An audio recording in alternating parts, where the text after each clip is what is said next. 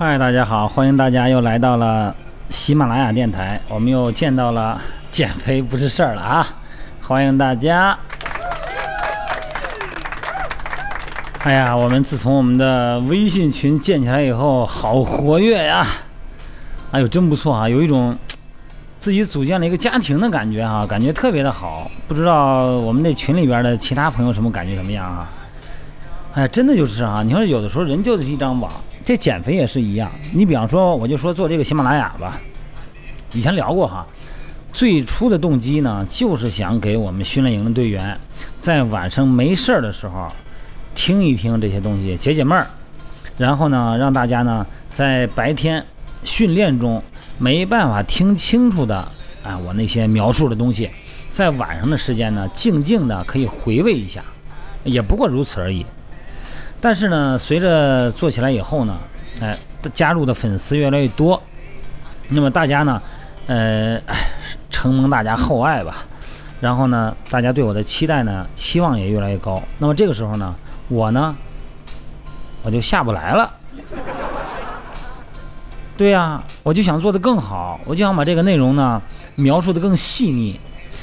而且呢，我又把我的微信平台，因为有个后台有个平台嘛，是吧？哎，微信平台呢，原先呢只是一个简单的一个动态视频，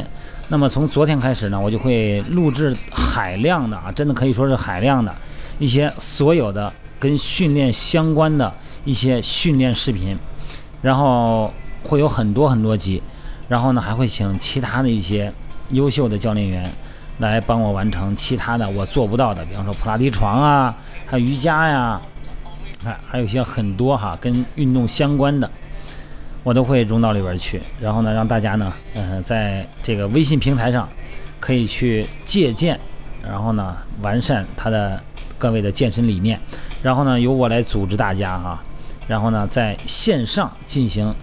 异地的线上运动减肥，然后呢，把每个人的每一天的运动，每一天吃的东西，真实的放到微信平台上，然后咱们大家互相监督。那么之后就有一个粉丝就问了哈，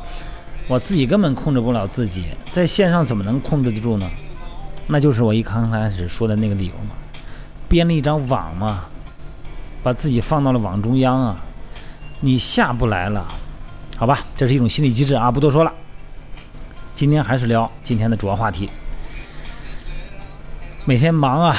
是吧？忙呢，这个忙是怎么来的呢？实际上是你自己找的，对吧？呃，忙的多，忙的少，大忙还是小忙，都是自己找的。那么找完以后呢，人们的需求更大嘛。为了获得呢你那个未来的需求，就找来了很多现实的工作或者说事儿让自己忙，这样呢就构成了压力。而面对压力呢，我们又无能为力，就像傀儡一样。每次有压力的时候呢，咱们都会下决心哈，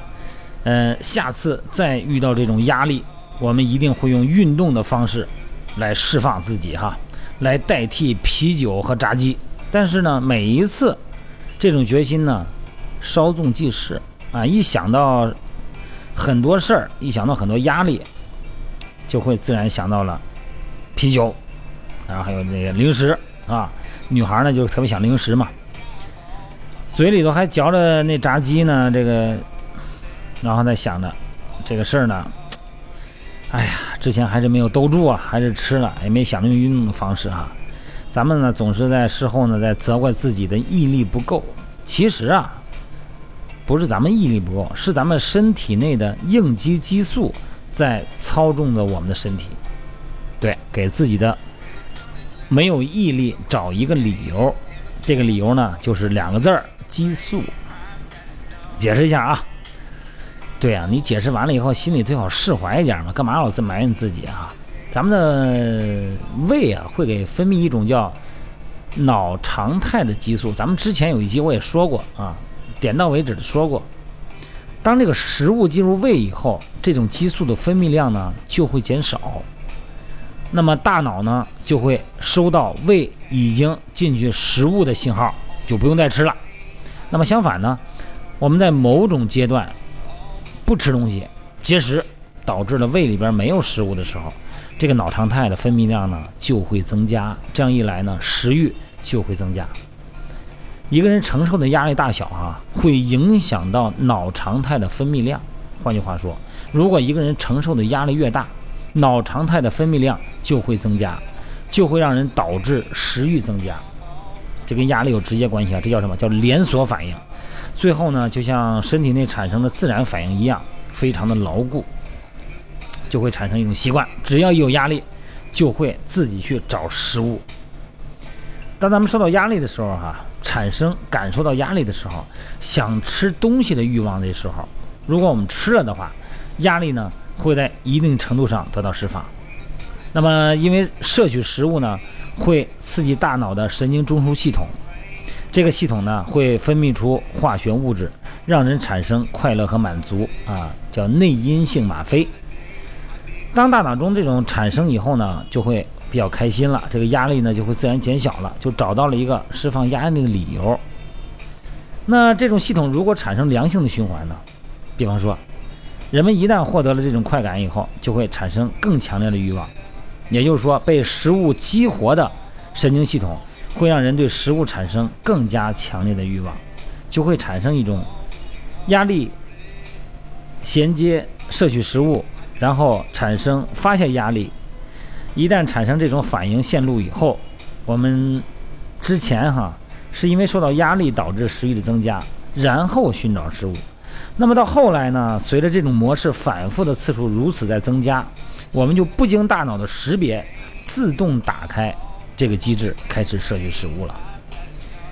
而诱惑我们产生这种行为的大脑中分泌的这个多巴胺呢，也就是说，我们一旦受到压力就吃零食的行为是受到多巴胺的影响，那么这种行为就像习惯一样哈，就会自动产生，中间那个节点就会消失。这种连锁反应啊，一旦形成就很难改变。所以说，有时候你看这个咱们群里也是一直在说，我什么都知道，但是呢就想吃东西，为什么呢？是因为压力。关键呢是过度的压力啊，压力呢并不是只会产生坏影响，适当的压力呢反而让人振作，是吧？有紧迫感，产生警觉的作用，从而呢提高运动和工作效率。但问题的关键是，如果要承受太大的压力，比如来自家庭的、来自职场的这种压力，会让我们感到极其的疲惫，你会很累，特别的累。他振奋不起来，承受着最大压力的一代人呢，像这个三十多岁哈，这个人群呢是不断的增加，超过一定的程度的压力，不只是单纯的让人情绪和状态变得不好，而且呢会影响到整个身体系统，因为咱们压力啊会影响身体内各种激素的分泌，压力呢会对分泌肾上腺素等激素的交感神经和分泌名叫皮质醇的应激激素。啊，这个肾上腺皮质醇哈，产生直接性的影响。如果过度的压力哈，体内的分泌的激素呢，就会失去动态的平衡，最后身体呢就会出现特别多的问题。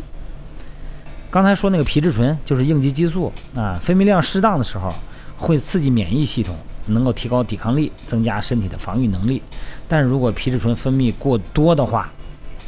就会对身体产生特别不好的影响。所以激素的分泌呢，最重要的是均衡。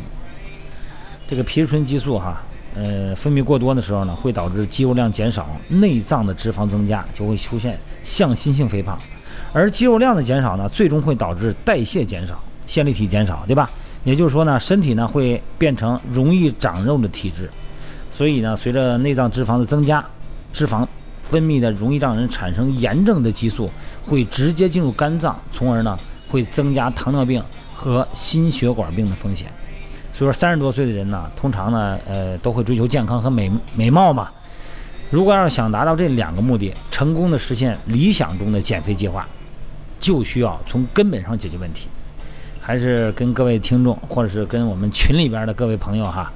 啊，首先解决问题的办法不是训练计划，不是饮食计划，而是对于压力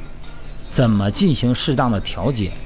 因为激素呢很难按照咱们自己的意志进行调节，你比方说这个男性激素和女性的雌性激素，它不可能按照你的意愿进行自然调节，对吧？所以说激素的分泌量的增加或者减少，并不是以人的意志为转移的，那么压力和食欲呢，也自然就是这种关系，就是每个人有一定的微妙的差异而已。所以说呢，对于压力和食欲比较敏感人而言，不能单单的责怪他有没有意志力，因为咱们必须要明白，在这个过程中呢，人需要经历生理方面的连锁反应。到了这个三十多岁以后啊，单纯的少吃东西多运动是不能解决肥胖问题的，一定要从心理机制上入手，找到一个缓释压力的办法，或者说呢，咱们找到一个给自己解闷儿的办法。话又转回来了啊，怎么能够解的办法呢？至少我能给大家提供一个办法，这个办法就是群体的力量。通过咱们微信群也好，从咱们粉丝群也好，咱们建立起一个可以互相倾诉的、互相支持的群。在茫茫的互联网上，哈，在远隔千里之外，咱们可以产生相互的信任。互联网的神奇力量啊，希望在这个瞬间呢，能够起到帮助我们的作用啊，就像上帝一样。好了，不多说了啊，这都已经十几分钟了，说多了大家该不爱听了。好了，不多说了，希望咱们群里边更加活跃，希望群里边呢提问题的朋友，当没有及时得到我的回答的时候，也不要见怪，因为我可能比较忙，我一旦有时间，立刻会回复各位的提问啊。好吧，今天咱们就到这儿，各位晚安，拜拜。